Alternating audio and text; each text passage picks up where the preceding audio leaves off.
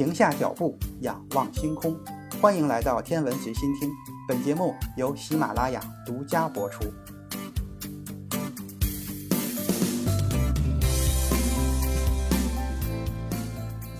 四月二十九日，中国的空间站天河核心舱成功的发射入轨，拉开了中国建设长期有人驻留的空间站的序幕。在接下来的两年时间内，中国载人航天将迎来密集的发射，多艘神舟载人飞船和天舟货运飞船将发射升空，与核心舱一同完成必要的技术试验，验证核心舱状态，并且继续建设中国的空间站。在这之后，还会发射空间站的两个实验舱，构成一个包含三个主要舱段、重量在六十吨左右的大型空间站。中国航天员将会频繁地往返于天地之间。利用空间站开展长期稳定的科学和技术试验。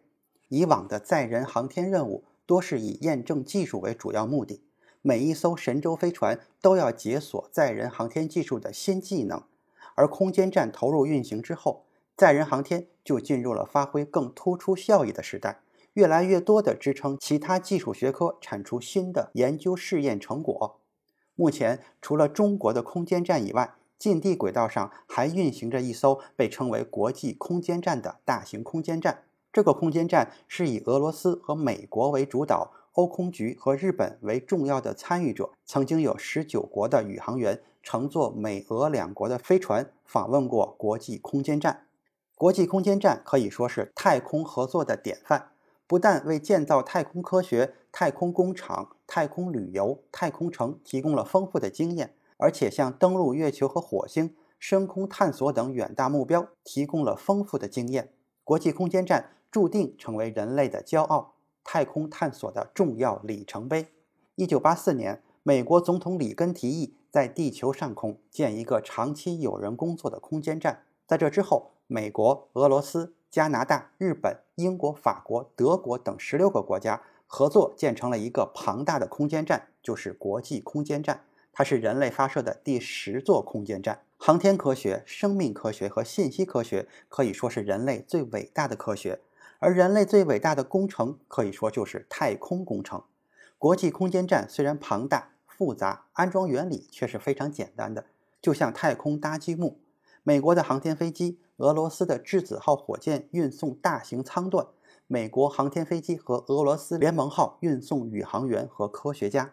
欧洲空间局、日本宇航局和美国太空探索技术公司的货运飞船运送食物、燃料和零部件，宇航员就像搭积木一样，在太空中建设国际空间站。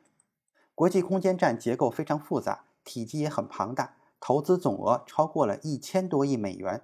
一九九八年十一月二十日，第一个组件“曙光号”功能舱发射成功。国际空间站是一个超级的太空实验室。也可以说是一个太空联合国，它以最先进的研究设备，把不同肤色、种族和国籍的科学家连接起来，成为人类在太空中进行长期科研的一个平台，为许多国家的科学家、天文学家提供方便。国际空间站一般可以容纳六个人从事考察活动，最多的时候可以居住十个人，时间为三到七个月。国际空间站也在不断的长大。二零一一年的十二月。俄罗斯进步 M 号货运飞船运送最后一个舱段，国际空间站完全建成。国际空间站长一百零八点五米，宽七十二点四米，高度为二十米，总重量大约是四百五十吨，燃料重量大约是四吨。八片太阳能帆板最多可以产生一百二十千瓦的电力。宇航员生活和工作的空间有八百三十七立方米，相当于两架波音七四七飞机的空间。国际空间站里十分的温馨，温度保持在十八摄氏度左右，一个大气压和地球上差不多，但还是容易患上心理、心血管、太空运动病等太空病。宇航员在太空中会脸红脖子粗、青筋暴起、面部肿胀，这称为太空脸。其中女宇航员则更加明显。那怎样才能从地球到达国际空间站呢？每一次旅途大约需要多少钱？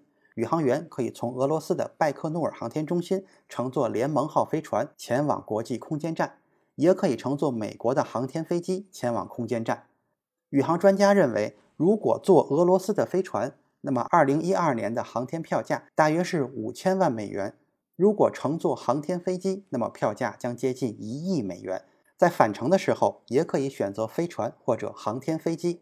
总之，不管乘坐什么交通工具，到太空工作总是一件快乐的事儿。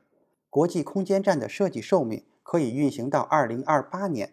2014年的一月二十五日，国际空间站飞行时间就已经到达了五千五百五十八天，其中载人航天四千八百三十二天，在太空中围绕地球运行了八万六千六百零七圈。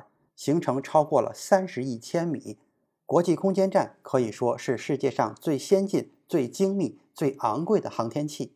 历来国际空间站的站长都是由经验丰富、智勇双全的男宇航员担任。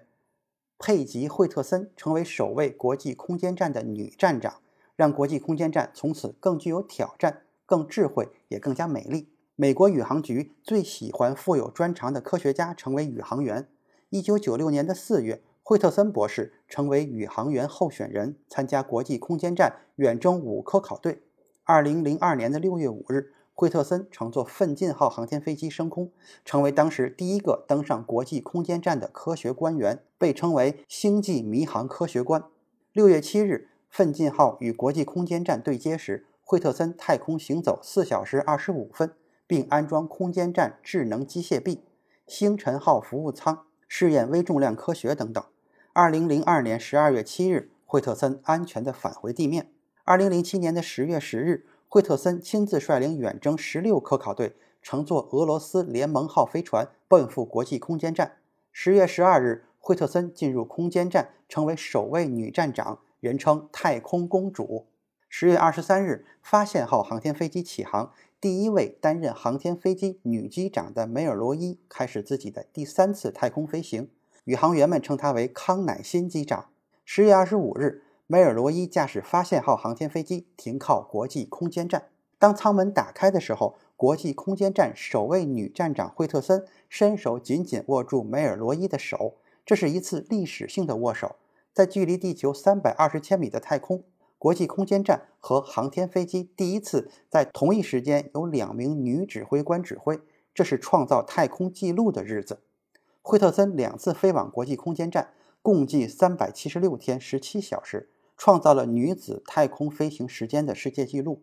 惠特森的六次太空行走，总共时间为三十九小时四十六分，又赢得了女子太空行走的冠军。